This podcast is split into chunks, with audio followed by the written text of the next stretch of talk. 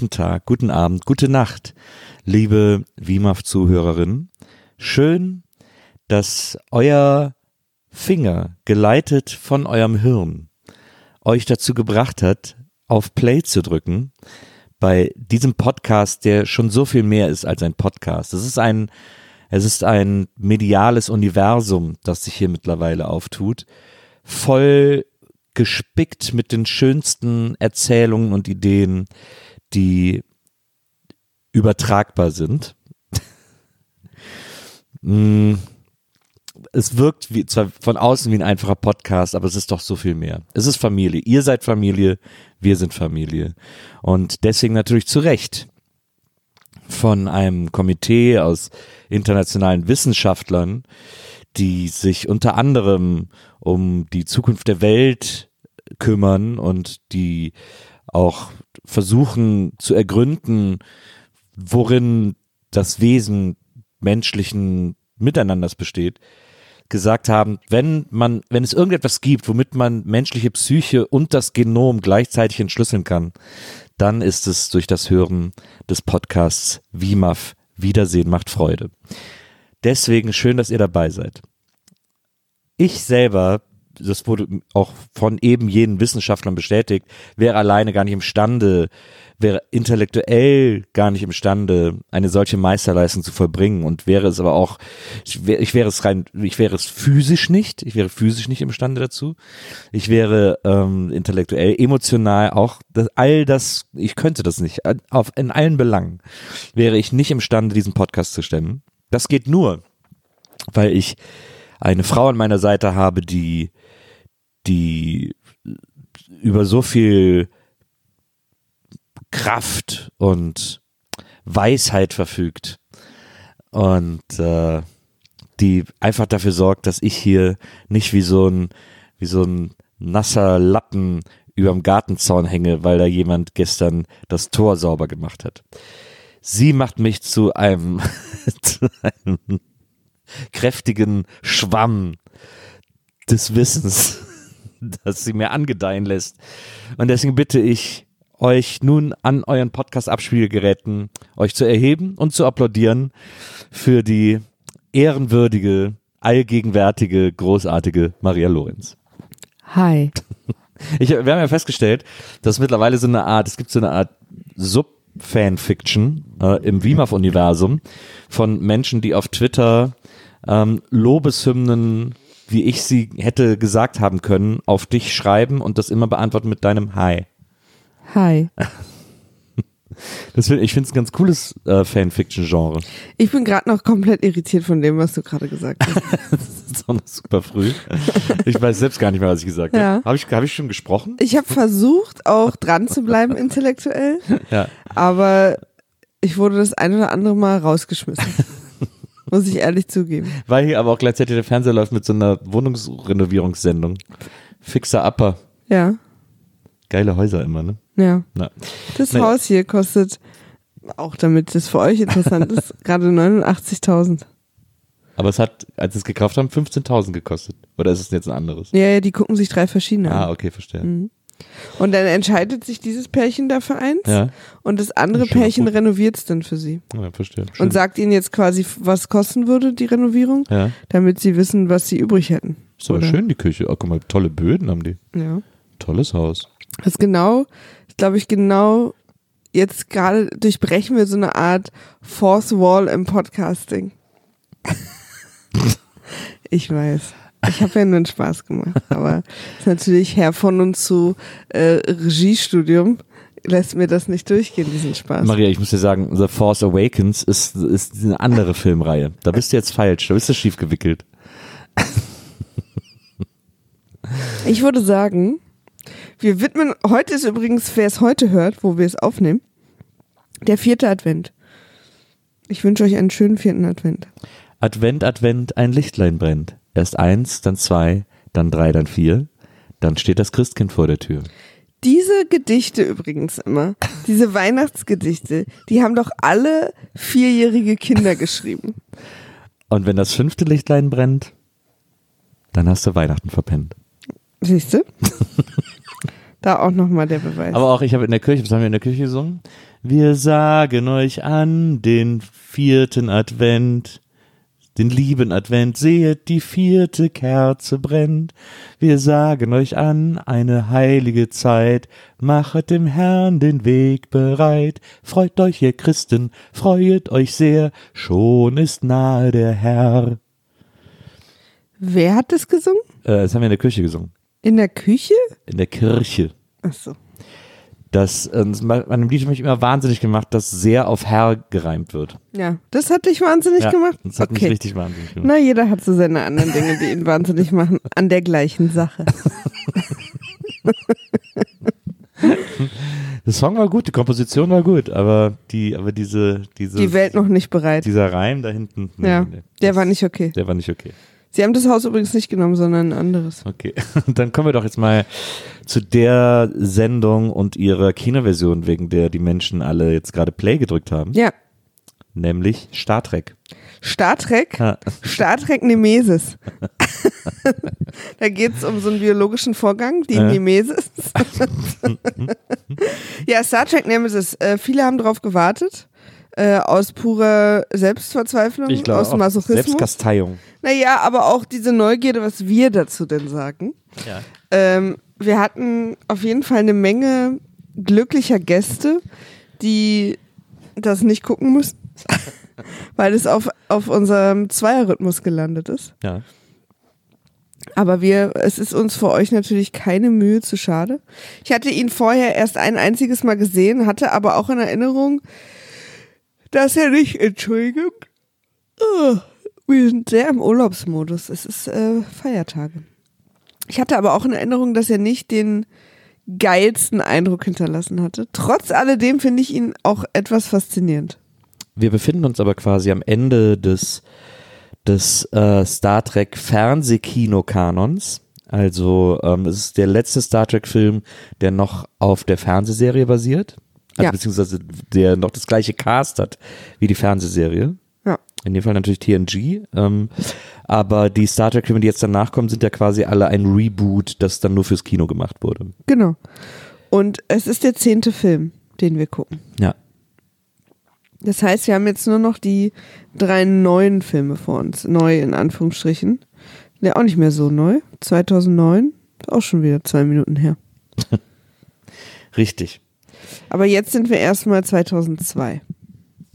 Wir sind also schon im neuen Jahrtausend. Ja. Sieht man ja auch. Sieht man auch, das stimmt. Und ähm, ich habe den Film damals gesehen, als er rauskam. Und mich dann irgendwie, dann ist mein Leben weitergegangen. Und dann habe ich später so Dinge geguckt wie äh, Batman, der mit Bane und Peaky Blinders und so. Na. Und habe erst viel, viel später verstanden, dass das die gleiche Person war, dass das der Tom Hardy war, den ich da sehe. Ach so. Weil als ich damals Nemesis geguckt habe, war er ja noch nicht bekannt. Mhm. Und deswegen habe ich auch nicht hinterforscht, wer das ist. Also welcher Schauspieler. Ja. Und hatte seinen Namen quasi nicht auf dem Schirm. Und mit dem, was wir dann später optisch gesehen haben, konnte ich es auch nicht zusammenbringen. Und deswegen war ich sehr überrascht, äh, rauszufinden. Und natürlich jetzt wusste ich es dann auch. Ich hatte einfach auch das Gesicht äh, nicht mehr so auf dem Schirm. Ja. Ich rede natürlich vom Antagonisten des Films Nemesis. Ja, Ähm, warte mal, Shinson. ja. Und äh, es ist Tom Hardy. Das hat mich sehr, fand ich sehr lustig. Es hatte so ein kleiner Mindblow.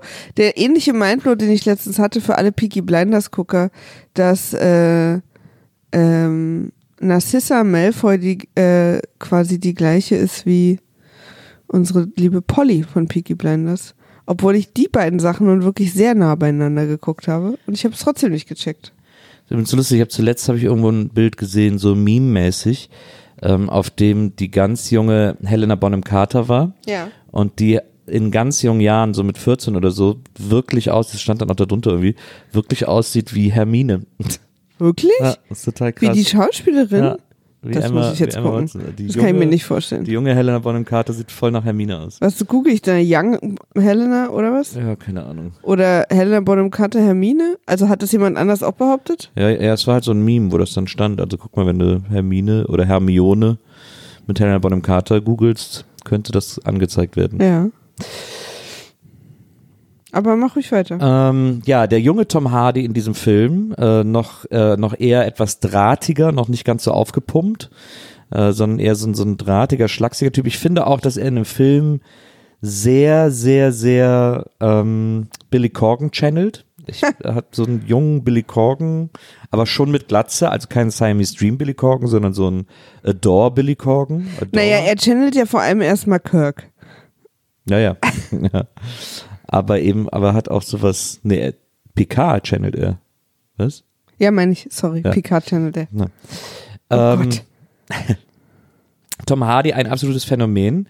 Äh, Tom Hardy ist wirklich der, ähm, das habe ich schon oft festgestellt, aber in einem Podcast hier noch nicht so oft äh, erzählt. Tom Hardy ist erstaunlicherweise die, sagen wir mal, homoerotische Wix-Vorlage für Heteromänner. Also äh, sämtlich so Hetero-Jungs und so, so, so Dudes und so, die äh, fahren alle tierisch auf Tom Hardy ab. Das ist immer sehr, sehr auffällig und äh, extrem seltsam, aber es ist irgendwie, der ist so ein, der ist so ein Hetero-Vorbild. Die homoerotische Wegsvorlage. Ja, er ist so, der ist so der Man-Crush aller Heteromänner. Ja, das finde damit kann ich bisschen besser umgehen mit der Formulierung, ehrlich gesagt. Es ist aber so erstaunlich, dass sich, dass die sich alle auf den einigen. Das finde ich irgendwie, also durch Bane, ich meine, klar, diese, diese, die Nolan Batman-Filme sind ja auch, äh, Ich will noch mal dazu sagen, wenn Nils alle sagt, meint er natürlich viele. Also ihr müsst uns jetzt nicht alle einzeln schreiben, bei denen das nicht so ist. ist aber bei allen so. Es kann, es kann jeder, der was anderes behauptet, lügt. Okay, dann äh, sage ich euch am Ende der Sendung Nils E-Mail-Adresse, damit ihr da in Ruhe mit ihm noch mal drüber sprechen könnt. Früher war das, ähm, wie heißt er? Steve McQueen. Nee, Mm, nee, es war immer, Also nicht so ganz so früher, meinst du? ja, naja, doch schon. Aber wie heißt er denn, der Schotte? Sean Äh, Connery. Ja, Ja. Das Stimmt. ist auch keine Behauptung von mir, Nils, sondern das ist ein Fakt, ja, ja, klar. der über den ja super oft geschrieben wurde. Ja, aber es ist bei Tom Hardy noch, es hat, bei Tom Hardy hat es noch eine, da gibt es noch so eine, Aber es kann ja nicht die Bane-Rolle sein. Aus welcher Rolle kommt es denn dann? weiß ich nicht, aus allen, ich glaube, aus allen gemischt irgendwie. Ich weiß nicht, woher dieses, dieses, auch durch Mad Max und so, ich weiß nicht, woher dieses, Stimmt, Mad Max war ja auch, ne? na, Ja, stimmt, das habe ich vergessen. Ich kann nicht so richtig schlüssig erklären, woher das bei den meisten kommt. Weil ich zum Beispiel, mit mir macht der nichts. Also ich finde den ganz uninteressant auch. Aber dann lügst du jetzt. Nach deiner Theorie. Ja, ich finde den halt irgendwie langweilig. Ich finde auch, dass der nicht, der ist, der ist schon okay in manchen Rollen. Ich sehe den auch lustig, interessanterweise gerne in Komödien. Aber ich finde den nicht so richtig, ich finde, also, weder, ich finde ihn weder sexy noch irgendwie ein Ausnahmetalent oder so. Also ich finde ihn auch nicht charmant. Sean Connery, der hatte ja einen gewissen Charme in jungen Jahren. Und das geht ja Tom Hardy total ab, hat er ja gar nicht. Ich mag Alfie Solomon, den, den er porträtiert in Peaky Blinders. Das macht er toll, aber auch nicht sexy. Ja, Aber jetzt echt ein Schrank geworden. naja, total. Das ist so ein krasser Unterschied, weil gerade in Nemesis sieht er auch so besonders dünn aus. So, weil er auch sowas anhat. Äh, diesen, diesen schwarzen, dünnen, engen Anzug und so. Der sieht einfach super, super schmal aus. ja. Naja, auf jeden Fall Tom Hardy ein Phänomen. Ähm, ein Phänomen unserer Zeit, das sich mir nicht ganz erschließt, aber. Aber dann lügst du. Ich will dich nur mit deiner eigenen Theorie konfrontieren. Weil Nee. du ja auch damit jetzt äh, wahrscheinlich ein bisschen ein paar unserer Hörer ganz schön triggerst, wenn du ihn ins äh, in die Hose legst, Tom Hardy sexy zu finden. Und wenn sie es nicht, wenn sie sagen, sie tun es nicht, dann lügen sie. Nee, ich glaube, wenn, ja, Tja, Nils. Catch 22. nee. Nils versucht gerade, sein Gesicht versucht gerade eine Erklärung aus dieser Pattsituation rauszufinden.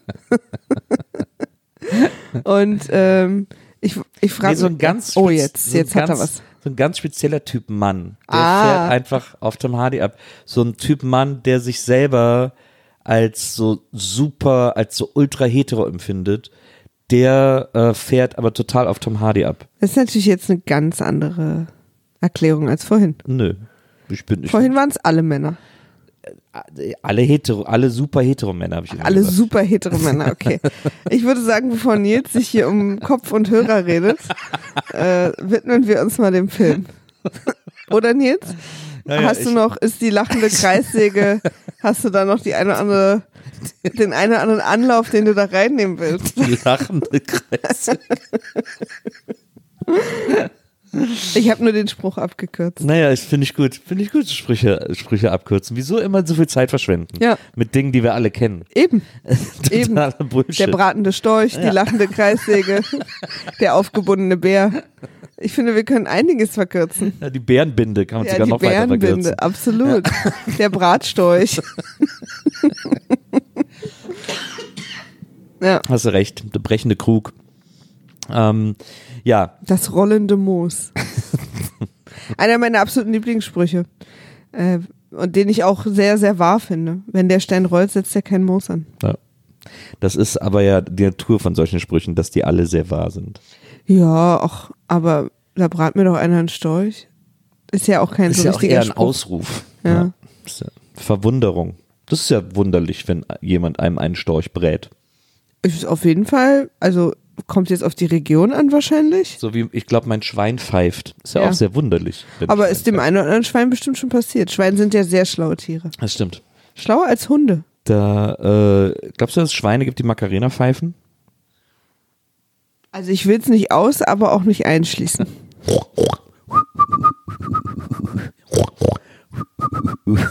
Die Frage ist, ob du Macarena pfeifen kannst, wenn ich Nicht ehrlich um diese bin. Uhrzeit. Offensichtlich. So, äh, kommen wir doch jetzt mal zu dem, weswegen die Menschen ja alle Ist eingeschaltet es schon haben. soweit? Wirklich? da finde ich, dass du jetzt aber ein bisschen, ein bisschen, ein bisschen hetzt. Ich ziehe die Zügel jetzt an. Hier kommt der Hetzer. Ähm, Hier kommt der Hetzer. Wir werden heute Nemesis mit dem Hetzer besprechen. Ich fange mal an. Erstmal muss man ja sagen, Chapeau, Star Trek, neben den Planeten Romulus den Planeten Remus zu platzieren, ja, das fand ich ohne zu kommentieren, was für ein offensichtlicher Quatsch es ist. auch. Ja. Aber klar, Romulus und Remus, die Oh. beiden von Wölfen erzogenen äh, Rom-Gründer. Ohne mit der Denkfaulheitswimper zu zucken, Ja. haben sie das einfach gemacht. ne? Nils, ich bin sehr stolz auf dich. Man muss auch sagen, am Anfang sieht man so, da fliegt die Kamera so über äh, Romulus, weil da der romulanische Rat gerade tagt und so. Und wir sehen so diese Gebäude und man kriegt sofort so ein leichtes Assassin's Creed Feeling irgendwie. Man denkt so, ja, jetzt könnte ich hier mit, mit, äh, äh, wie auch immer er heißt, irgendwie rumhüpfen und, äh, und über diese Säulengänge hochklettern und darüber springen und so.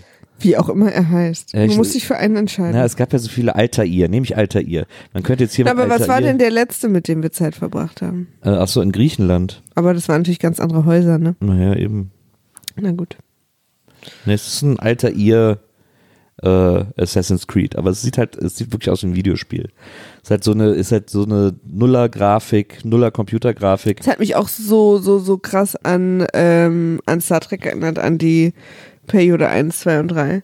Also vor allen Dingen 1. Periode 1 ist das nicht? Nee, Bully? nicht Periode, sorry. Lustig. Nicht Periode. Was würde ich denn sagen?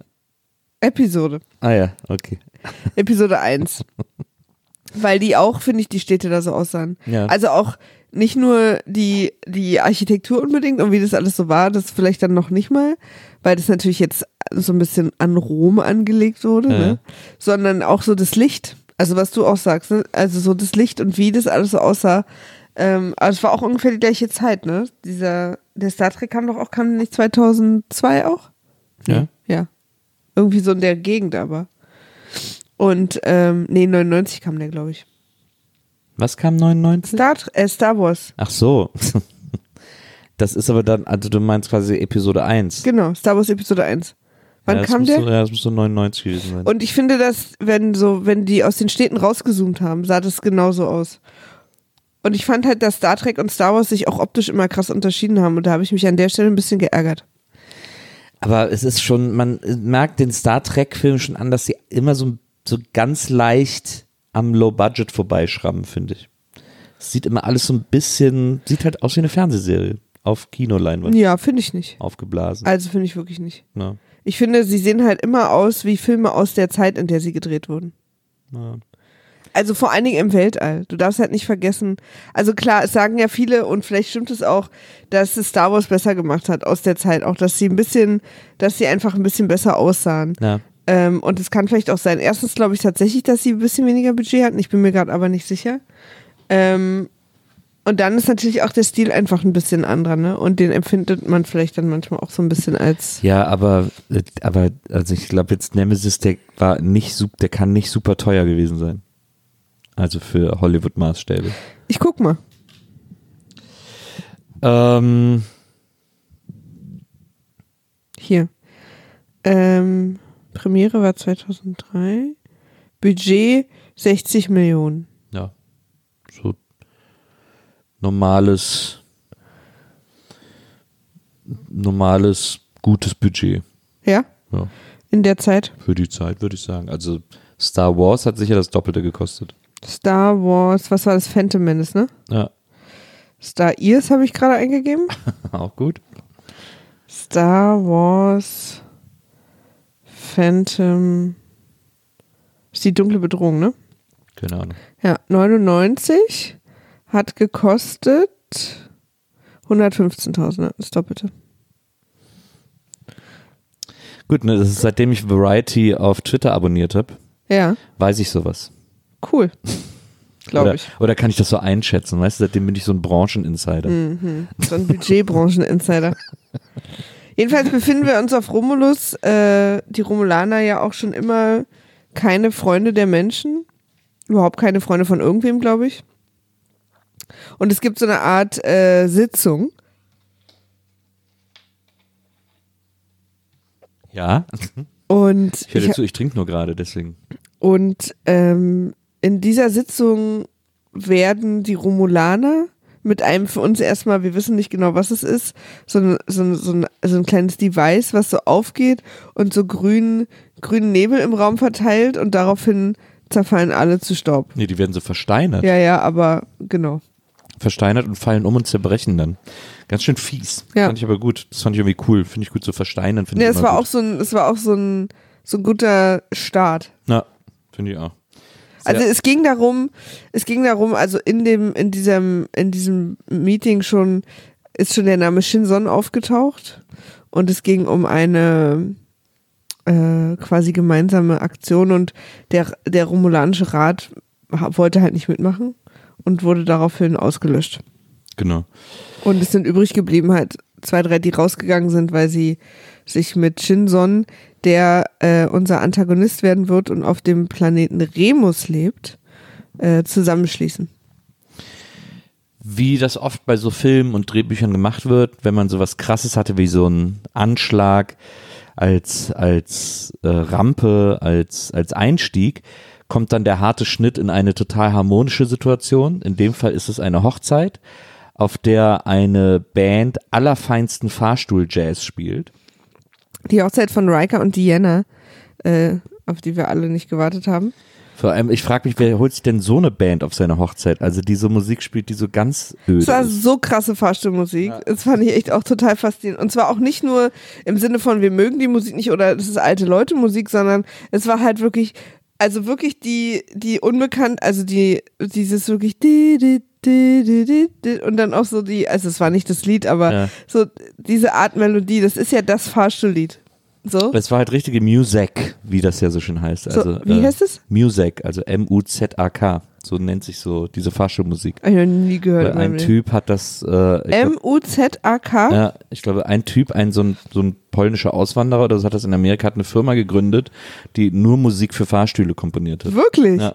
Ach, hör Und auf. daher kommt dieser Begriff Music, so nennt sich das. Das ist sehr krass. Na, Noch nie gehört.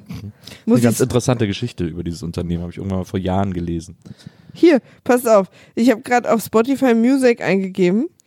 Music Doppelpunkt Mall Soft Shopping Mall Music. Genau. Ich, ich gehe mal auf Schatte. Das ist ja schon fast zu advanced. Aber ist lustig. Das ist doch die perfekte.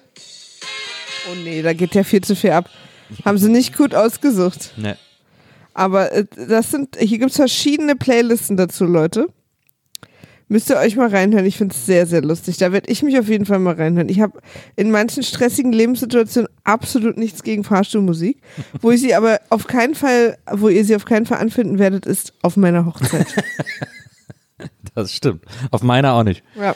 Und ähm, Data croont ein bisschen. stimmt. Oh ja, stimmt. Ganz unangenehm. So richtiges, so ein richtiges Schauspieler. Ey, guck mal, dann kann ich das doch da machen. Dann kann ich mal zeigen, wie gut ich das irgendwie so singen kann. Ja, so. ja. Lass das, lass das mal reinschreiben. Ich bin dann mal der Dean Martin. ja. Und ich fand auch die, die peinlich berührte Reaktion von, von Picard und Diana und Riker war 100 pro nicht gespielt, sondern einfach eine wahre Reaktion am Set. Naja, das stimmt. Das war irgendwie eine weirde Hochzeit auf jeden Fall. Ja. So, es war wirklich wie so eine Szene, die so gemacht wurde, so nach dem Motto, so, na, da habt ihr alle drauf gewartet und so. Und alle irgendwie so, nö, eigentlich gar nicht. Ist Ja. okay. Also Ja. wäre für uns auch ohne gegangen. Einfach weitermachen. Ich gebe ehrlich gesagt zu, ich fand's super. Es hat, ja, gesagt, ich weiß, hat Spaß gemacht, sich darüber lustig zu machen, aber ich fand's trotzdem super. Ich mag einfach Data. ähm, dann gibt's, sie sind jetzt auf dem Weg nach Betasoid, der Heimatplanet von Diana Troy, wo die Hochzeit nochmal vollführt werden soll in nackt, weil die Betasoiden nackt sind in die meiste Zeit. Vor Deswegen ich bei, mich denen auch sehr verbunden fühle. vor allen Dingen bei festlichen Anlässen. Und ähm, auf dem Weg dahin gibt's wie immer ein abgefangenes Notrufsignal. Beef. Sie sind jetzt übrigens auf der Enterprise E. Oder gar kein, ja, die aussieht wie so ein, wie so ein alter Gaming-PC. Ja, stimmt. so ein Gaming-Laptop sieht das Ding aus. Also wirklich, das ist da, naja, egal.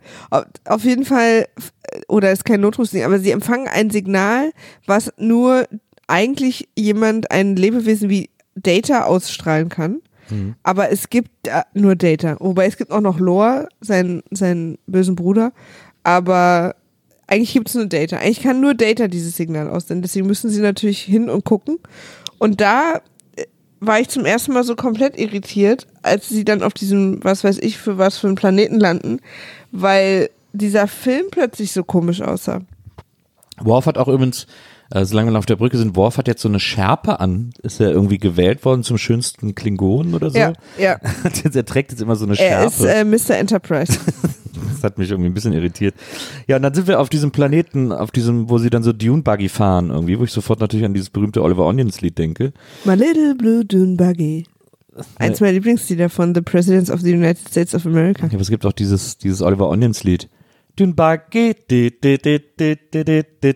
Ja,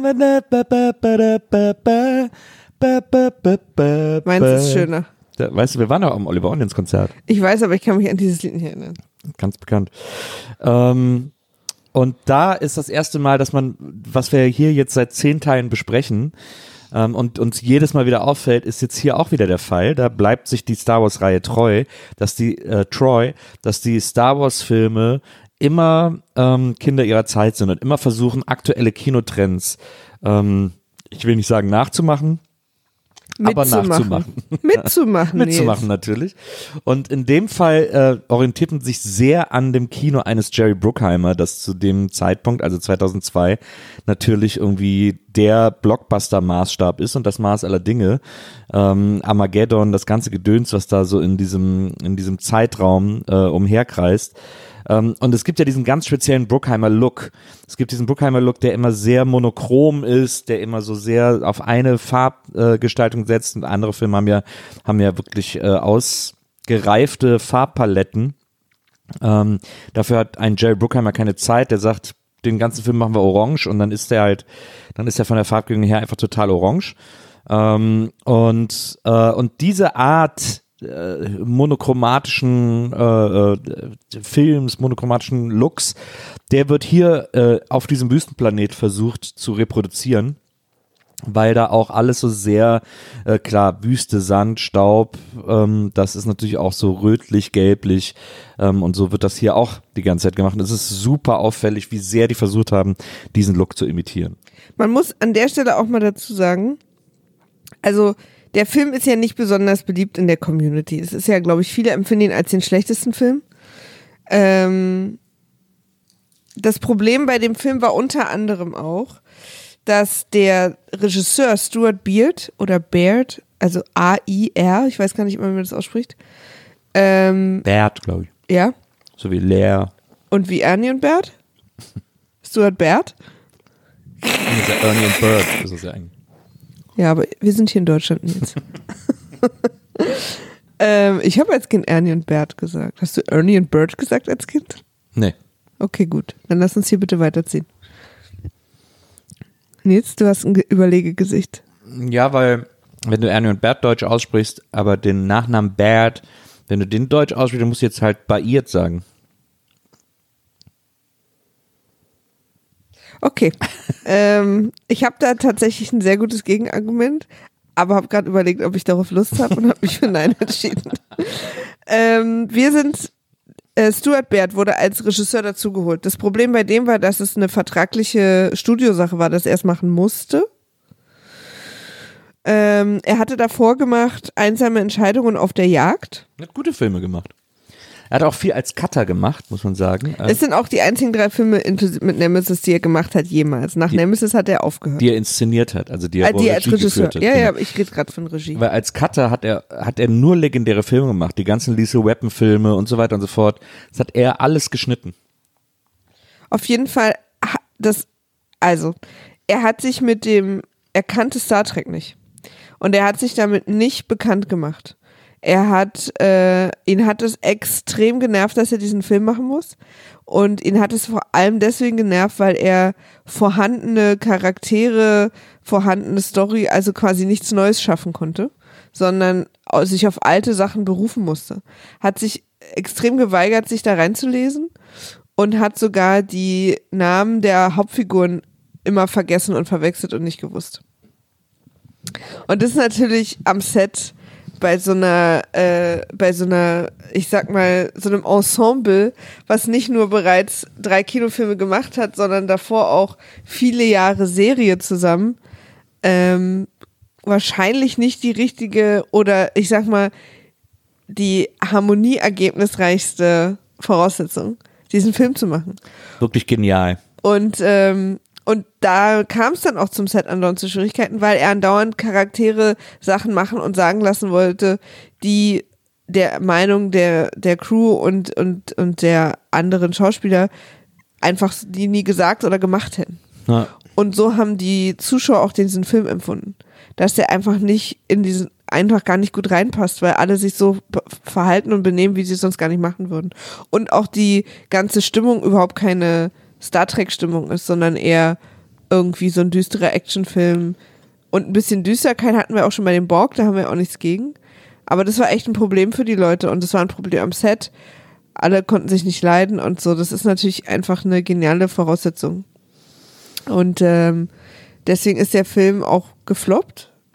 Und äh, der Tom Hardy, der damals ein aufstrebender junger Schauspieler war, dachte, Star Trek-Film war der letzte Star Trek-Film, den ich leider nicht mit besprechen konnte. Doch, der Aufstand war das, glaube ich, ne? Nee. Doch, es war der Aufstand, da war ich ja dabei. Ähm, aber die letzten Filme waren ja, sind ja auch Kassenschlager gewesen, wie man so schön sagt. Und deswegen dachte er jetzt, er kriegt jetzt sozusagen die Rolle dieses Antagonisten, ist sehr viel im Film und das ist jetzt sein Durchbruch. Äh, es hat aber dafür gesorgt, dass ihn danach überhaupt niemand mehr gebucht hat und äh, die Karriere des Tom Hardy fast nicht mehr vorhanden war. Und es hat ihn in Alkoholismus und Suizidgedanken und Depressionen getrieben. Sagt er selber in Interviews. Und äh, er hat, glaube ich, acht Jahre später oder, oder sechs Jahre später dann die, erst den nächsten anderen Film gemacht, wo er gesagt hat, wo er dann gesagt hat, okay, es geht doch noch, ich kann noch schauspielen, es macht mir noch Spaß, ich traue mich wieder. Und dann ging es ja mit Tom Hardy dann doch nochmal nach vorne. Was sagst du dazu? Ja. Gut. Ich wollte es einfach nur mal erzählen, weil ich das interessant finde, dass dieser Film wirklich irgendwie wahnsinnig schlechte Erinnerungen bei fast allen Beteiligten hinterlassen hat. Und dann wahrscheinlich auch, ich weiß nicht, ob es geplant war, ehrlich gesagt gerade, habe ich nicht, äh, habe ich nicht nachgelesen.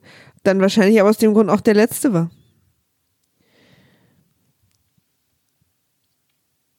diese, diese Haltung, sich mit einem bestehenden Universum nicht vertraut zu machen und dann einen Film darüber zu drehen, die ist ja weit verbreitet. Das sieht man zum Beispiel auch bei äh, beim ersten Resident Evil Film, den ein gewisser Paul W. Anderson gemacht hat. Nicht zu verwechseln mit Paul Thomas Anderson, der ja ein Genie ist, wie wir alle wissen. Aber Paul W. Anderson, eher so ein Regisseur für so B-Movies und so, der durfte dann den ersten Resident Evil machen. Und als er dann im Interview gefragt wurde, ähm, ob er das Spiel dann mal gespielt hätte, da war jetzt im Zeitpunkt schon drei Teile raus oder so, ob er sich da mal dran gesetzt hätte und das gespielt hätte, hat zur Vorbereitung hat er gesagt, nee, er hat das Spiel extra nicht gespielt, denn er will sich davon nicht beeinflussen lassen. Was für dann, eine dumme wo ich dann Aussage. sage, geniales Konzept. Aber dann mach doch einfach einen anderen Film, Ja, bitte. absolut. Was ist das für eine dumme Aussage? Na, na, das ist ich- echt total Da dämlich. bin Ja, ich das auch finde ich auch, wütend geworden. weil es ist doch kein, also es geht ja hier nicht um, also es geht ja darum, das wieder zu Ja, da spiegeln. wurde dann halt das Videospiel als Vorlage nicht so ernst genommen, weil wenn du, wenn jemand sagen würde, ich verfilme Stolz und Vorurteil und er würde sagen, ich habe das Buch aber vorher nicht gelesen, um mich nicht davon beeinflussen zu lassen, würde man ja auch sagen, bist du bescheuert oder Du was? hast dich also davon nicht beeinflussen lassen, was du nachmachen sollst? Genau. Aha. Aber äh, und ich glaube, das und ich glaube, daran haben vor allem Videospielverfilmungen äh, ganz oft sehr gekrankt. Also ich weiß nicht, ob es heute noch, ob es gibt es eigentlich ein Beispiel für eine gute Videospielverfilmung? Na, die Leute sagen dann immer gern Silent Hill. Stimmt, Silent Hill ist auch gut. Der erste Silent Hill ist tatsächlich auch sehr nah am Spielgefühl dran. Ähm, und erklärt sich aber auch Leuten, die das Spiel nie gespielt haben. Das ist ja dann eigentlich die Kunst, weil wenn man zum Beispiel auch in die Tomb Raider Filme denkt und so, das ist ja auch totaler Rotz. Wenn was? Wenn man an die Tomb Raider Filme denkt. Ach, Tomb Raider. Ja, ja, ja. Ich bin ja jetzt sehr gespannt auf die Uncharted-Verfilmung mit Tom Holland, den ich mir nicht so richtig als Drake vorstellen kann. Ich habe eher das Gefühl, das wird ein sehr, sehr guter Film, aber es könnte quasi, muss auch nicht mit Uncharted zusammenhängen. Also es wird wahrscheinlich einfach ein sehr guter Abenteuerfilm, Ja, aber er muss, also weißt du, ja. weil Uncharted ist ja ein Abenteuerspiel, aus dem man einfach so Indiana Jones Geschichten erzählen kann. Naja, klar. Und deswegen, ich finde es ja immer eher interessant, wenn man wirklich merkt, ah, das ist wirklich, da geht es jetzt wirklich um dieses Spiel, weißt du? Ja. Also ich finde ja tatsächlich eine der besten Videospielverfilmungen der Neuzeit ist äh, der, der Jumanji mit der erste Teil, mit The Rock. Ja, Also ich weiß jetzt nicht der erste Teil, ich meine nur, weil es davon, genau von dem er jetzt gerade auch einen zweiten gibt, den ich noch Ja, nicht gesehen habe. ja. Aber ich weiß natürlich, dass der mit Robin Williams der erste ist, der aber wiederum eine Brettspielverfilmung war. Aber du weißt ja, dass es das Videospiel Jumanji eigentlich nicht gibt. Ja, ja, natürlich weiß ich gibt. Ja, das. Aber es ist ja trotzdem eine gedachte Videospielverfilmung. Ja. Also es fühlt sich an wie ein Videospiel. Ja, na, es ist, ja, ja, genau, aber Ja. es, weil es ja auch Videospielregeln hat und so. Ja, ja. Und deswegen empfinde ich es als Videospielverfilmung, auch wenn es das Videospiel nicht gibt. Verstehe. Da würde ich dann am ehesten den ersten Crank äh, nennen, der sich für mich auch anfühlt wie eine Videospielverfilmung zu einem Videospiel, das es nicht gibt. Aber der hat halt keine Videospielregeln. Ich finde schon. Bleib immer auf Energie ist doch auch eine totale Videospielregel. Ja. Na gut, dann. ich lebe! Also, laut Rolling Stone Ja. sind die fünf besten Videospielverfilmungen Ja. Tomb Raider 2018, Ist das deutscher Rolling Stone oder englische? rollingstone.de. Okay. Tomb Raider 2018? Ja, der mit dieser Vikanda oder wie er heißt, ne, diese Habe ich nicht mitbekommen. Silent Hill, mhm. Resident Evil 2002, Hitman und Mortal Kombat. Okay, also es gibt keine guten. Ja. Ich glaube, es geht los. Naja, Ready Player One. Ich fand ja Warcraft gut. stimmt, Warcraft fand ich auch gut und Ready Player One fand ich auch gut. Ich gehe gerade nicht so gut war Prince of Persia. Für uns alle überraschend. Far Cry. Na gut, jetzt hören wir mal auf. Gut, äh, kommen wir zurück zu den Romulanern und Tom Hardy. Und äh, wir sind auf dem Wüstenplanet, ähm, wie gesagt, auf dem Brookheimer Wüstenplanet. Und da gibt's so, da kommt dann sozusagen die Fähigkeit, die der Regisseur mit ans Set gebracht hat, kommt da auf jeden Fall zum Tragen, denn äh, sie finden dann so Buggies und werden dann verfolgt und äh, äh, es gibt so eine ganz abenteuerliche Flucht in diesem Bug. Also sie finden ja auch so Roboterteile, sie finden quasi einen Data-Kopf äh, Ja, sie und finden Arm einen und so, kompletten Data sozusagen so zusammen. auseinandergenommen, genau. Ein Data-Bausatz im Grunde genommen. Werden sie verfolgt? Ja, sie hauen doch dann irgendwie ab, ja klar, sie werden dann verfolgt, weil sie dann auf diesem Buggy sind und abhauen müssen und dann gibt's so eine coole Action-Verfolgungsjagd und sie müssen dann mit diesem Buggy springen sie dann ins Raumschiff. Äh, Das Raumschiff hat so die Luke auf, da kann auch sein, dass du da gerade weggeguckt hast. Das Raumschiff hat die Luke auf und der Buggy springt so in das Raumschiff und fliegt dann weg. Ich fand vor allen Dingen bemerkenswert, dass man mir verkaufen will, dass äh, Picard wahnsinnig gerne, wenn er im Auto sitzt, zu so einem, zu so einem, ich guck mal, was das Baby kann. Äh, Raudi-Fahrer. Raudi? Ja, ein Du Raudi. bist, du bist 75 oder was? so ein Straßenraudi. Plötzlich wird der irgendwie so, Raudi. der so richtig guckt, was man aus dem Ding rausholen kann und der so lustig findet, dass alle dann, äh, weil, weil er sonst normalerweise halt mit Flöten und, und Earl Grey irgendwie so seine, seinen Frieden findet. Aber es- ich finde sowieso interessant, dass dieser, dass dieser Regisseur in diesem Film extrem viele ähm, Actionfilm, ähm, Blaupausen, äh, Szenarien angewandt, angewandt hat, die er geschafft hat, alle in das Star Trek-Universum äh, rüberzuholen und zu übersetzen. Also es gibt ja später sogar noch eine, noch eine Chicken-Situation und so. Das sind, das sind ja alles so Actionfilm-Regeln Ja, eigentlich. das stimmt. Das ich, und hier ist es eben auch so, wer, wenn wir ein Gefährt haben, wenn wir ein Auto-ähnliches Gefährt haben, dann muss das natürlich auch springen, dann muss es auch einen fetten Jump machen und so geschieht es auch hier, ähm, wie dieser Buggy dann in das bereitstehende Raumschiff äh, springt und sie somit diesen, diesen, diesen Bewohnern des Wüstenplanets entkommen. Mit dem Data-Bausatz. Und ähm, genau, sie bauen dann Data zusammen, sind alle natürlich erstmal verwirrt und finden raus, dass Data Before heißt, also BE und eine 4.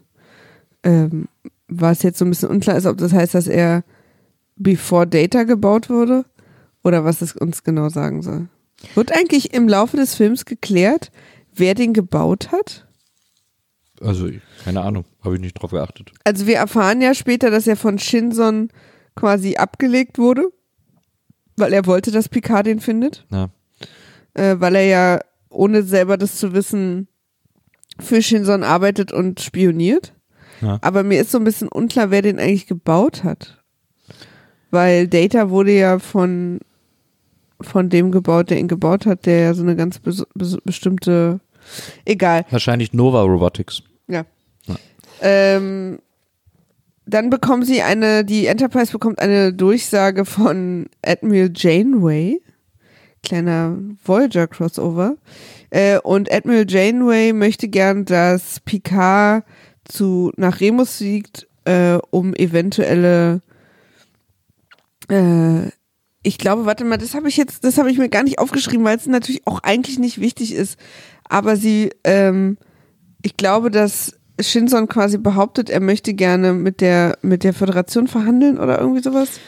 Ja, es wird da so ein bisschen rumtaktiert. Ja, genau, irgendwie. diplomatische Mission, Mission, äh, äh, eine diplomatische Mission wird erbeten, weil Shinson äh, äh, hat darum gebeten, weil sie, weil Remus ja immer im Schatten von Genau, wir lernen, äh, dass Remus äh, immer nur immer mit einer Seite, immer im Schatten, also immer nur eine Seite zur Sonne hat. Deswegen sind die Remaner, heißen sie, glaube ich, äh, Genau. extrem lichtempfindlich, weil sie Genau. immer im Dunkeln leben, weil sie auf der Seite, die hell ist, die ist, glaube ich, zu heiß.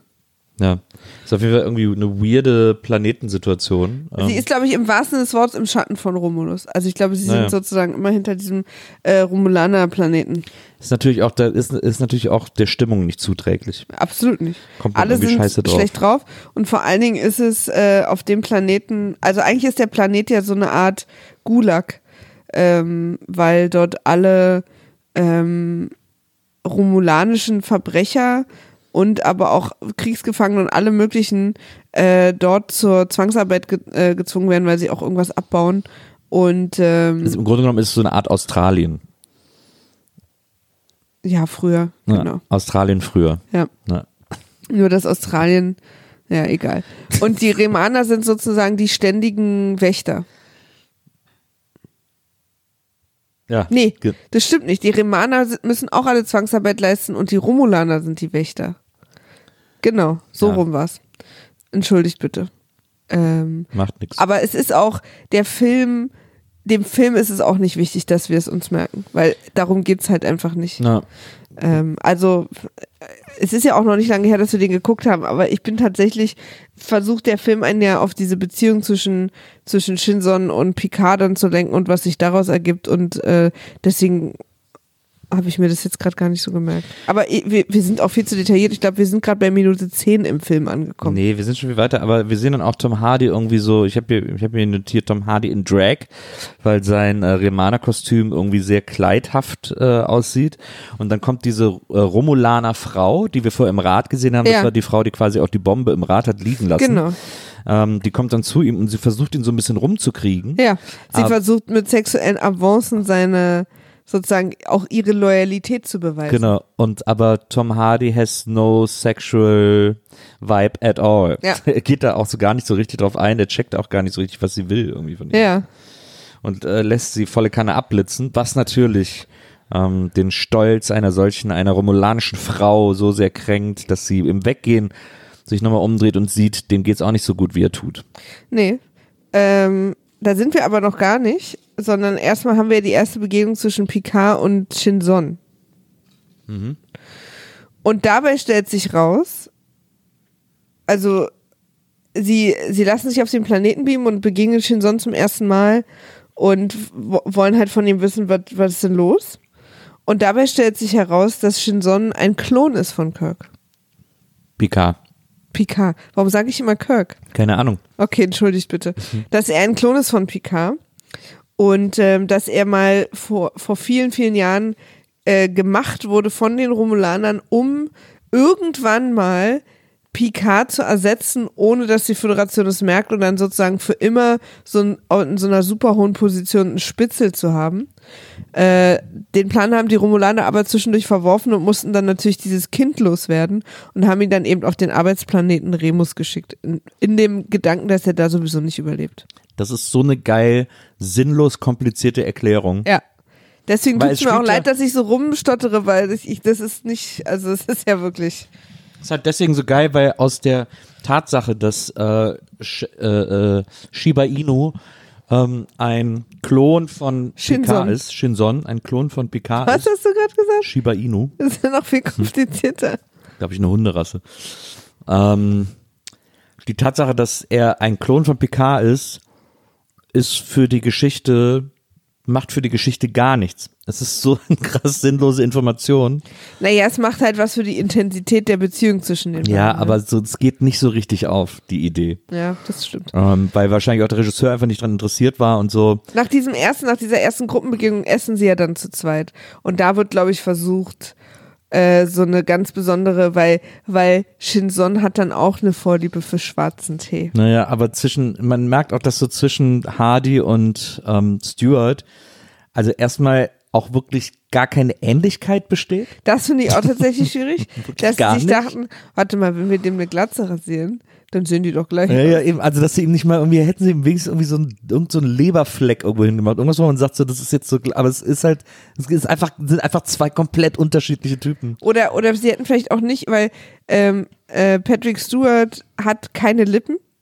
Er ist auch ohne Lippen schon auf die Welt gekommen. Und äh, Tom Hardy hat aber so eine, so eine dicken, So Botox-Lippen. so eine dicken Kuschellippen.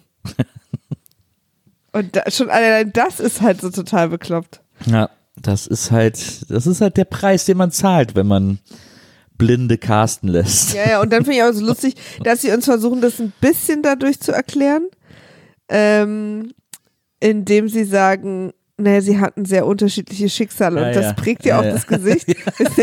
Genau, es prägt richtig ins Gesicht rein.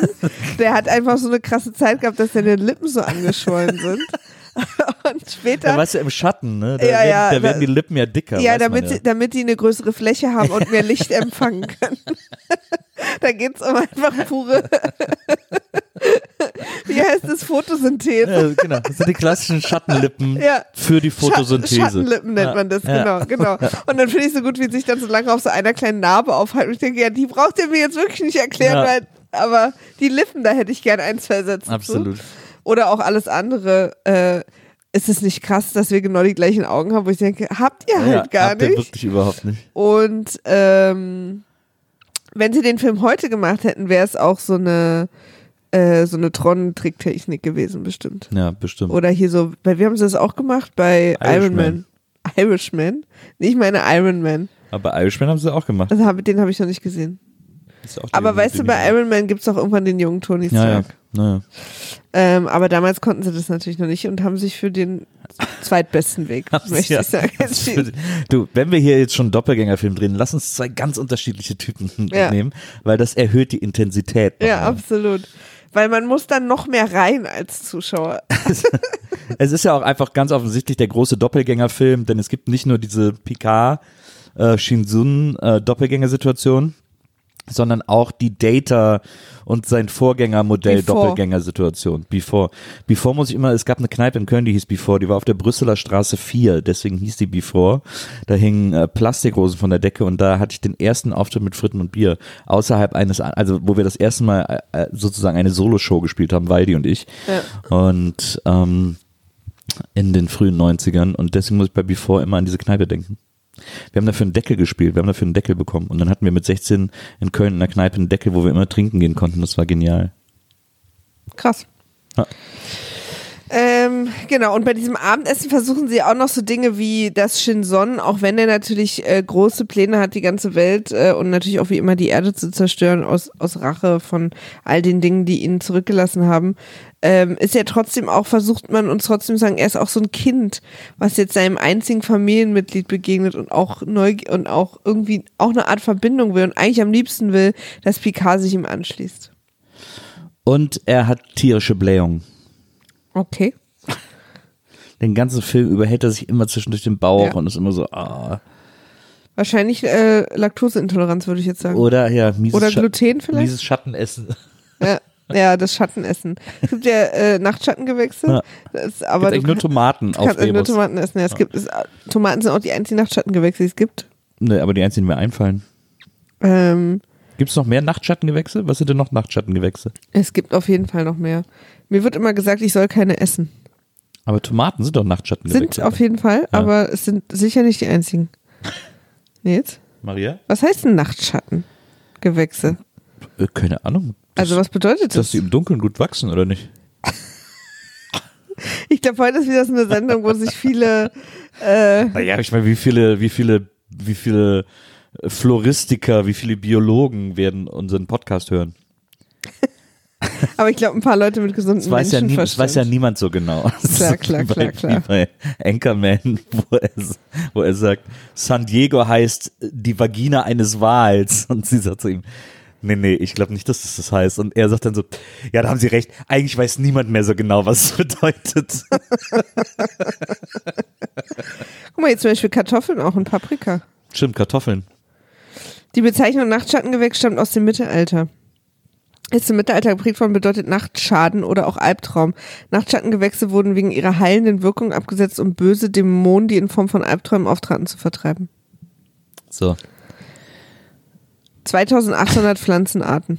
Aber was, was bedeutet das floristisch sozusagen? Nachtschattengewächs. Wieso? Ich check's nicht. Muss doch irgendwie was anderes bedeuten, als im Mittelalter hat man damit Albträume geheilt. Das stimmt. Kann ich dir allerdings, es gibt hier noch einen Tomaten-FAQ, aber so tief will ich jetzt hier nicht reingehen, ehrlich Aber gesagt. vielleicht gibt es deswegen so viele, äh, so viele Kartoffel, Tomaten, Paprika-Pfannen. Weil das alles zusammengehört, weil es eine Familie ist. Ja, weil die dann sich dann offensichtlich auch, äh, Geschmacklich ergänzen. ich glaube, dass wir gerade äh, in einem seichten Wissenswasser rumstochern, in dem sehr, du- sehr glaubst du, dass viele. wir jetzt schon viele Hörer verloren haben? Ich glaube, dass hier jetzt gerade ausschließlich nur noch beide? meine Mutter dabei ist. Hallo? Hallo Mama. Hallo, hallo, hallo. hallo. Kommen wir zurück zu den äh, Nachtschattengewächs äh, namens Star Trek Nemesis. Ja. Ähm, so, wir haben jetzt irgendwie diese Klonsache geklärt. Picard weiß Bescheid, da ist mein Klon unterwegs. Äh, Data sieht sich selber in Before. Äh, Before ist sozusagen ein Data ohne Erinnerung, ohne Emotion. Das ist da so ein bisschen die Story, dass äh, Data sich nochmal gespiegelt kriegt, wie weit entwickelt er schon ist und ähm, wie menschlich er eigentlich auch schon ist, im Gegensatz zu so einem, zu so einem ganz, also weil Before ist das Vorgängermodell von Data. Ähm, das aber genauso aussieht wie er. Dann haben wir so eine super weirde Szene, Ja. so eine Hochzeitsnachtszene, in der Riker mit Diane Sex hat. Diana? Diana Sex hat. Und er auch wirklich, äh, ich habe hier stehen, Riker, der unangenehme Lover, weil er sie so, er hackt so in sie rein. Er ist so, er ist wirklich gar nicht sexy beim Sex, muss Ja. man sagen. Er ist extrem unsexy. Ich habe nur gelesen, dass er sich geweigert hat, sich den Rücken zu rasieren und äh, dass sie den, Ja, das äh, passt. dass sie den digital entfernt haben, die, die Haare. Also er ist ein ganz unangenehmer Lover. Ich möchte nicht, ich möchte, dass keine Frau das irgendwie erleben muss. Und äh, während äh, Diana Sex hat mit, äh, mit Riker, sieht sie äh, Tom Hardy. Also äh, sieht sie das, was viele Männer auch beim Sex mit ihrer Partnerin sehen. Kleiner Spaß. Äh, nee, äh, da sieht sie, da sieht sie Shin Son, der sich irgendwie so über seinen äh, Remana-Offizier in ihr Gehirn gehackt hat. Ja, weil sie ja Beta-Zoidin ist äh, und das ist ja eine Sache. Ja. Und das ist für sie natürlich Sie wurde vergewaltigt. Ja. Sie fühlt sich vergewaltigt und sie sagt es auch später, dass es eine Vergewaltigung war. Na, also es ist so schon kein, also es ist so schon Horror und dann mit ihm ist es sozusagen doppelt, äh, äh, mit ihm als Vision.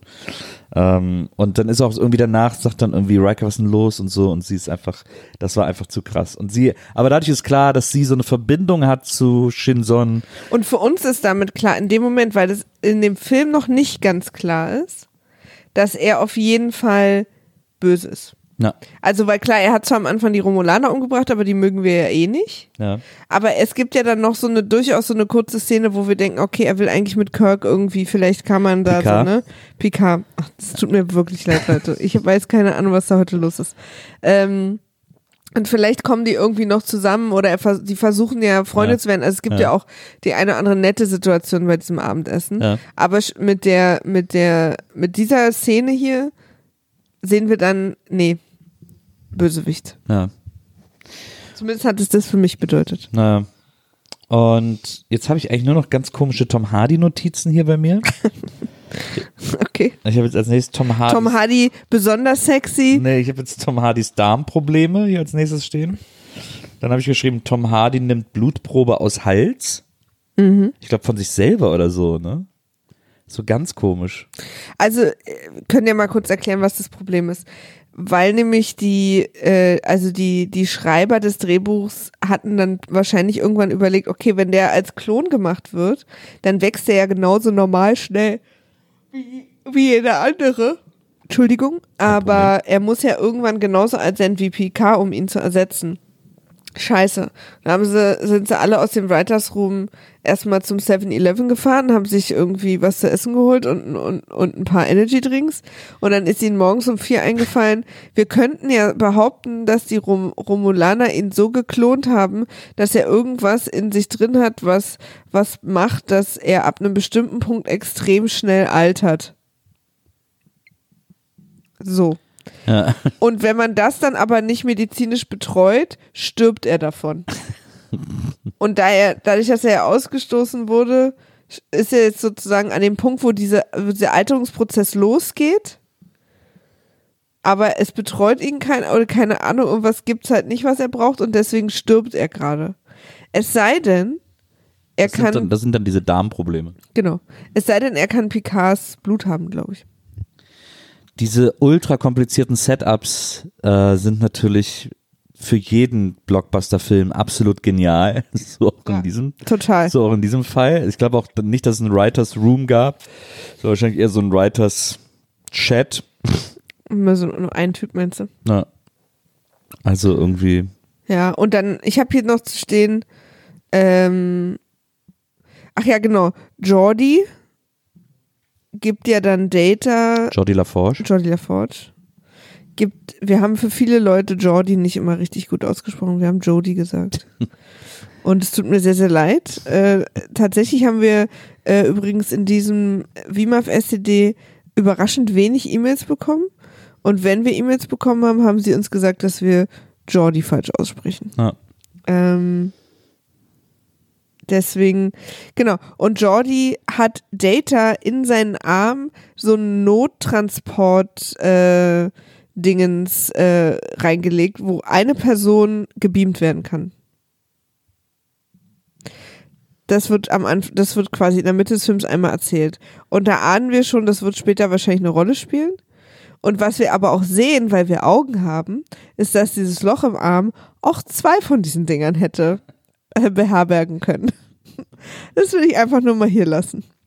Stimmt, die Transporter-Chips habe ich mir gar nicht notiert. Das habe ich total vergessen. Ich dachte, das wäre in einem anderen Film gewesen. Nee, es war in dem. Jetzt komme ich langsam durcheinander. Ja. Ähm, ja, das war richtiger Käse. Auch richtiger Erklärkäse. Ja, und dann ähm, äh, versucht natürlich der, ähm, versucht Shinson, äh, entführt den, äh, entführt Captain Picard, der sich ihm nicht von sich aus anschließen will, weil er ihn natürlich braucht. Und, ähm, und dann wird Chicken gespielt, glaube ich. Ja, es gibt ja noch ein paar Sachen, die dann da passieren. Also ähm, Hardy erklärt dann irgendwann, also Shinson erklärt irgendwann seine Klon-Issues. Ja. So dieses sich nicht komplett zu fühlen und sich immer als Kopie von jemand zu fühlen und so. Ja. Äh, das ist so sein großer Hamlet-Monolog. Ja, ja, genau, habe ich auch. Es, ist, es wird dann kurz sehr philosophisch. Ja. Und ähm, dann habe ich hier stehen coole Picard-Data-Flucht. Ja. Das ist das dann, glaube ich, mit dem Chip, oder? Kann das sein? Ich weiß nicht mehr genau. Meine Güte. Es ist jetzt etwas länger her, dass wir den gesehen haben und es ist jetzt und mittlerweile bei mir verschwimmt Star Trek, die, alle Star Trek Filme zu einer großen Melasse, muss ich sagen. Das tut mir sehr leid. Aber das ist einfach im STD so, wenn man diese Filme so intensiv guckt. Ähm, die fliehen auf jeden Fall wieder zurück auf die Enterprise. Naja, es ist erstmal so, dass äh, wir denken, also genau, Picard wird gefangen genommen und äh, die Zeremonie wird, oder ein, eine Zeremonie wird vorbereitet, in dem wahrscheinlich das komplette Blut ausgetauscht werden soll. Und ähm, Before ist auch wieder auf dem Schiff und macht, ähm, was Shinson ihm sagt. Und kurz bevor es richtig dramatisch wird, erfahren wir, dass es nicht Before ist, sondern Data, der so tut, als wäre er Before. Genau. Und dann äh, Picard befreit. Genau. Und dann sind sie wieder auf der Enterprise und da, äh, das finde ich ganz interessant, sehen wir, das habe ich mir nämlich auch geschrieben, weil ich hier geschrieben habe, ähm, der halbrunde Konfitisch in der, im Konferenzraum von Picard, wenn er sich mit der Crew trifft, um zu besprechen, was wir jetzt als nächstes machen, da haben die so einen, da haben die so einen Konferenztisch, der so halbrund ist. Und aber und ich habe die ganze Zeit überlegt, es macht gar keinen Sinn, wieso ist der Tisch halbrund? Ja. Das ist überhaupt, das ist überhaupt nicht sinnvoll, äh, weil es auch nur so, ein- weil es so eine, so eine abgebrochene, so ein abgebrochener Bogen ist sozusagen. Also wo ich die ganze Zeit so überlegt habe, geht der jetzt einmal ganz rum oder so oder wieso ist der so, aber er geht nicht ganz rum. Und es ist, ich habe die ganze Zeit über diesen Tisch nachgedacht, weil es einfach mir nicht erschlossen hat, warum der so so angerundet ist, weil ich es so sinnlos fand. Ja. Und irgendwann habe ich es gecheckt. Ähm, dieser Konferenzraum ist nämlich quasi am, am Rande der, äh, der Brück, also der, des Brückentrakts der Enterprise. Und die ist ja nach außen hin rund. Das ist ja diese Scheibe. ja. Und damit sich das in den Raum einfügt, haben die den Tisch einfach auch rund gemacht. Ja. Das macht wirklich. Man hätte auch einen geraden Tisch hinstellen können. Aber sie wollten halt, dass es quasi mit der Form des Gefährts korrespondiert. Ja. Und haben deswegen den Tisch auch halbrund gemacht. Was ich übrigens sehr interessant finde, äh, ich zieh mal weiter. Kleiner okay. Inneneinrichtungs-Hall. Von Das ist ja auch hier. wichtig. Äh, da, die Enterprise flieht dann, also nachdem Picard und Data wieder an Bord sind, flieht die Enterprise Richtung, äh, ähm, weil ein paar Föderationsschiffe in der Nähe sind und äh, ihnen quasi zur Hilfe kommen können, denn äh, Shinsons Schiff ist ihnen tatsächlich überlegen, ist ja auch nicht immer so. Und was wieder passiert, was wirklich in jedem einzelnen andauernd immer wieder passiert, dann sind, ist wieder der Nebel der Gegner. Sie landen wieder in einem Nebel, der äh, Langzeitkommunikation unmöglich macht und äh, kämpfen dann tatsächlich mit äh, Shinson und seinem Schiff, worauf er äh, den Warp-Antrieb außer Funktion setzt. Also das passiert dann in diesem Kampf und deswegen ähm, können sie nicht weiterkommen und nicht zu den äh, Föderationsschiffen kommen. Aber überraschenderweise kommen ihnen dann äh, zwei romulanische Schiffe zur Hilfe, die nämlich die Schnauze voll haben. Sozusagen ähm, ähm, Shinson hat die verbleibenden Romulaner, die anfangs sich seiner Koalition angeschlossen haben oder auf seiner Seite waren, ähm, so langsam nach und nach einfach deren Geduld äh, äh, ausgenutzt. Und, ähm, und sie haben mittlerweile auch mitbekommen, dass es überhaupt gar nicht um so eine große Sache geht, sondern dass es einfach nur, äh, dass Shinson einfach nur seine eigene Rachemission verfolgt, sozusagen. Und sie haben auch von der Romulanerin erfahren, dass er nicht gesund ist. Und deswegen haben sie sich jetzt entschlossen, dass sie sich für den Moment äh, die Enterprise unterstützen, obwohl sie ja mit den Menschen Spinnefeind sind, um diesen Typen loszuwerden.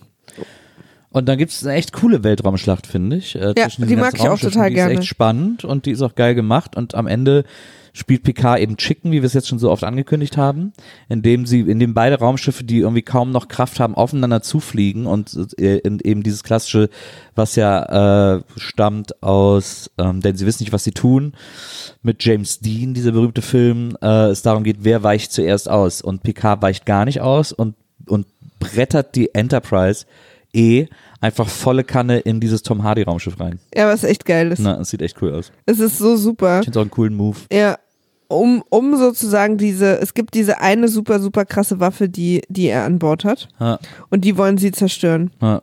Und, und das ist, sie haben selber keine Waffen mehr, es gibt, die Enterprise hat nichts mehr zu ihrer Verteidigung zu sagen. Und äh, rammt deswegen rein, das sieht echt total cool aus, weil die sich dann auch so ineinander verhaken, dass Na. sie, dass sie sich miteinander bewegen müssen. Da sieht man dann natürlich auch wieder den erfahrenen Actionfilmregisseur und Cutter, äh, der da genau weiß, wie er sowas irgendwie so inszeniert, dass es auf jeden Fall spektakulär aussieht und, und ordentlich bumst und kracht und, und irgendwie coole Action ist sozusagen. Ja. Und äh, aber aber sie haben einfach, also da, sie haben nicht geschafft, die Waffe zu zerstören. Ja, Deswegen geht Picard nochmal an Bord genau. äh, und lässt sich hinbeamen. Wo währenddessen ähm, und das ist äh, die letzte Energie, die die Enterprise hat. Danach geht das Transportersystem nicht mehr natürlich. Und ähm, dann kommt es zu so einem kleinen Showdown mit Shinson quasi direkt äh, an der Waffe, ähm, die äh, die Shinson gebaut hat. Und der damit endet nach einem, nach einem Kampf, dass Shinson aufgespießt auf einer Stange ist. Er hat eine Stange durch den, so einen Speer durch den Bauch Mhm. und zieht sich dann noch auf der Stange weiter vor, bis er ganz nah an Picard ist, der am Ende dieser Stange fies. steht. Das ist ganz gut. Fand, fand ich auch eine ganz gute, eine ganz gute Idee, ganz gute Szene irgendwie. Ja. Ähm, mit seiner letzten Kraft, seiner letzten Lebenskraft zieht er sich noch auf dieser Stange hoch, äh, die ihm, die schon durch ihn durchgebohrt ist, bis er seinem, seinem Gegner, aber gleichzeitig auch seinem, seinem Ich äh, gegenübersteht und dann ähm, das Zeitliche segnet. Ja. Das ist irgendwie ganz gut gemacht. Und dann kommt natürlich, was kommen muss. Wir hatten es schon geforeshadowed. Data, Data, Data. Data schießt sich durchs Weltall aufs andere Schiff. Auch eine Szene, die wieder später in Star Trek nochmal wiederkommt in den neuen Teilen. Ne? Ja. Und ähm, weil Data kann das ja machen, er ist ja kein Mensch. Äh, und in diesem, in diesem Showdown pinnt Data Picard diesen, diesen Einmaltransporter, diesen Nottransporter ans Revers und löst ihn aus. Ja.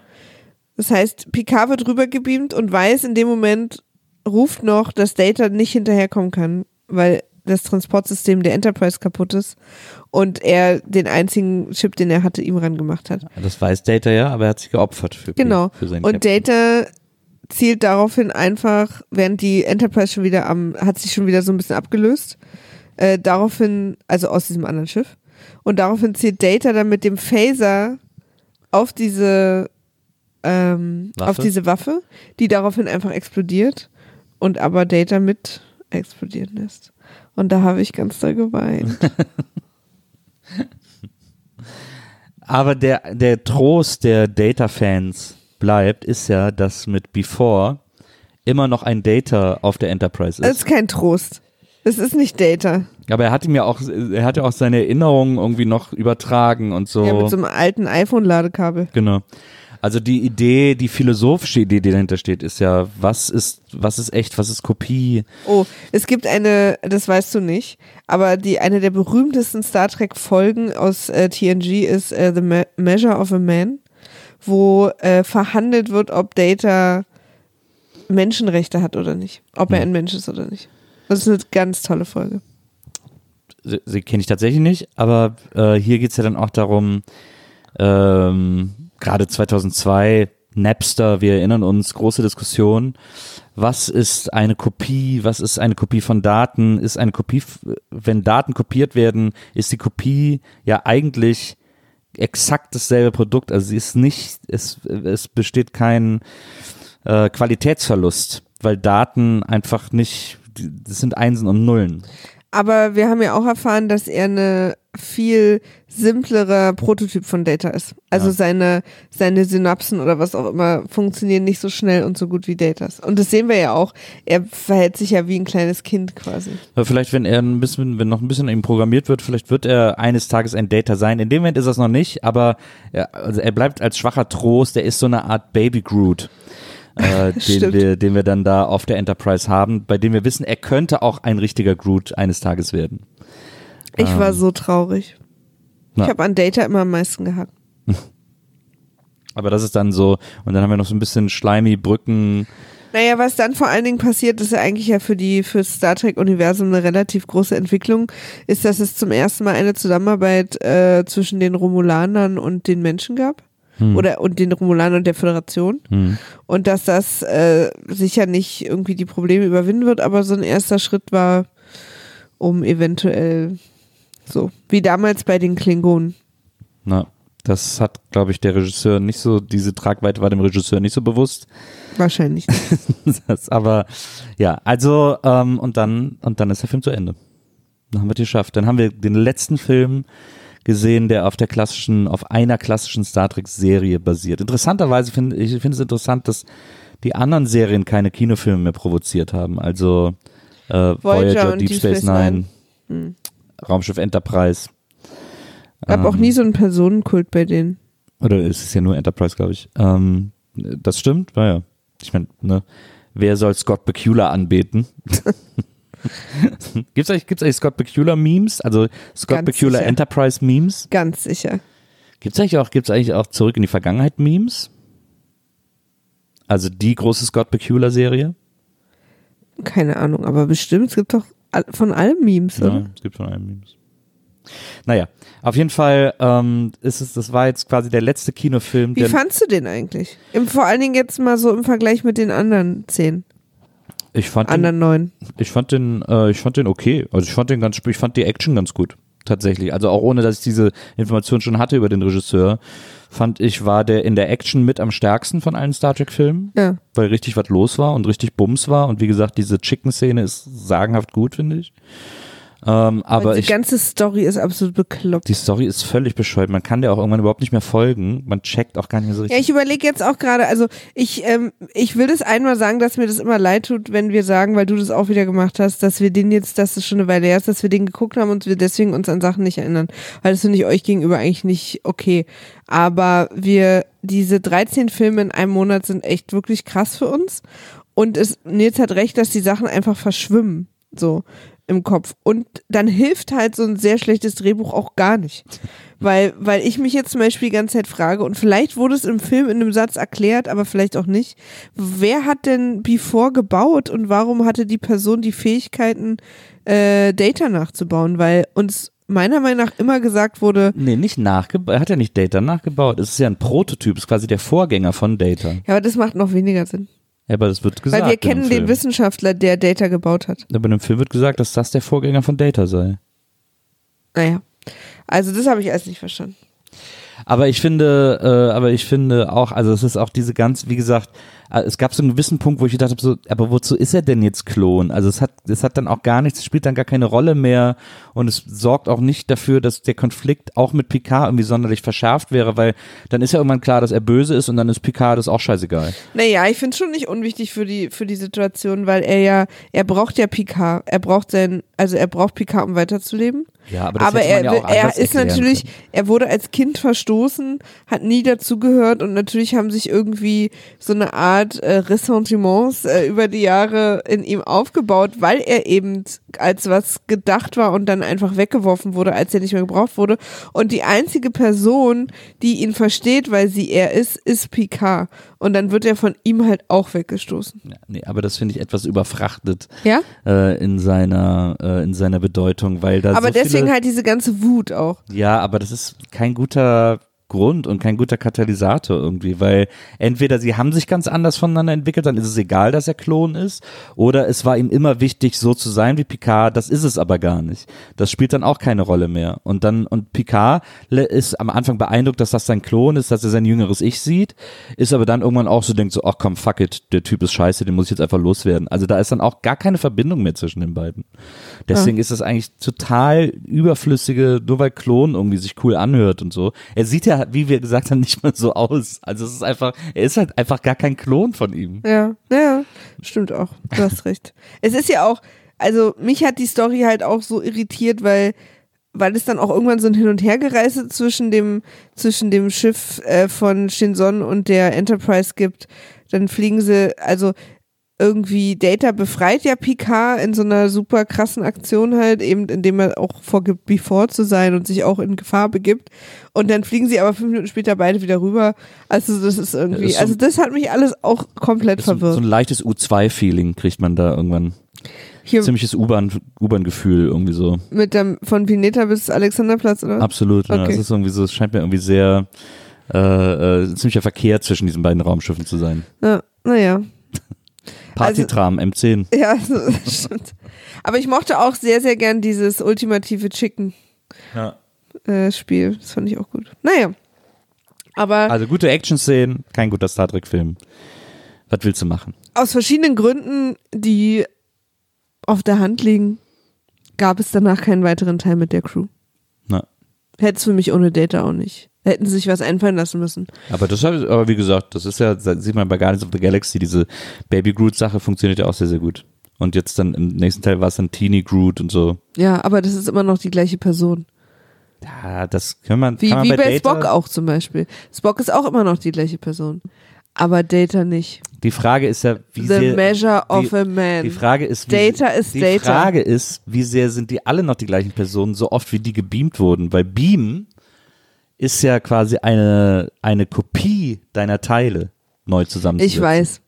Aber Data ist explodiert. Und wenn PK explodiert, gibt es auch kein PK mehr. Jetzt. Doch, Tom Hardy. Maria. Wenn Kirk explodiert, gibt es auch keinen Kirk mehr. Kirk ist immer da. Okay, Leute. So, liebe Leute, wir haben jetzt noch drei neue Star Trek-Teile vor uns.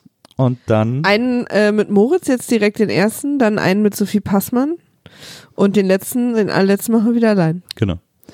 Freut euch drauf. Wir werden nochmal ganz frisch und neu ins Star Trek-Universum eintauchen. Ja. Indem wir einen neuen Kirk, einen neuen Spock und äh, überhaupt ganz viele neue Sachen haben im, wie heißt die Timeline?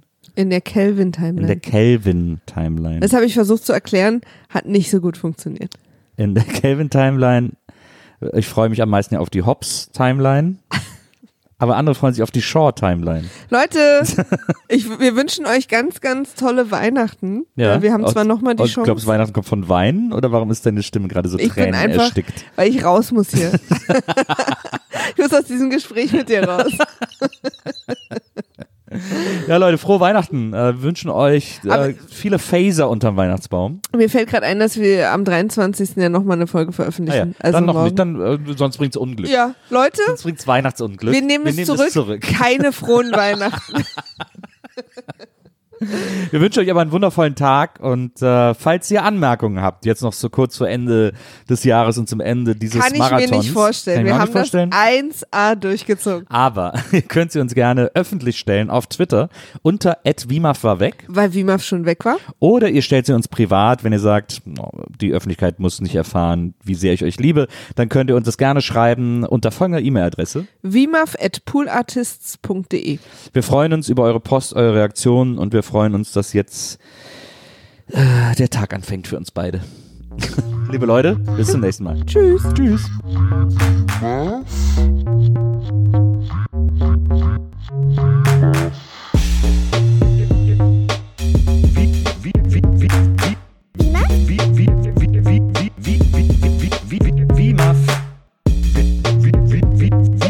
Wiedersehen, Wiedersehen, Wiedersehen macht Freude. Wiedersehen, Wiedersehen, Wiedersehen macht Freude. Wiedersehen, Wiedersehen, Wiedersehen macht Freude. Wiedersehen, Wiedersehen, Wiedersehen macht Freude. Wie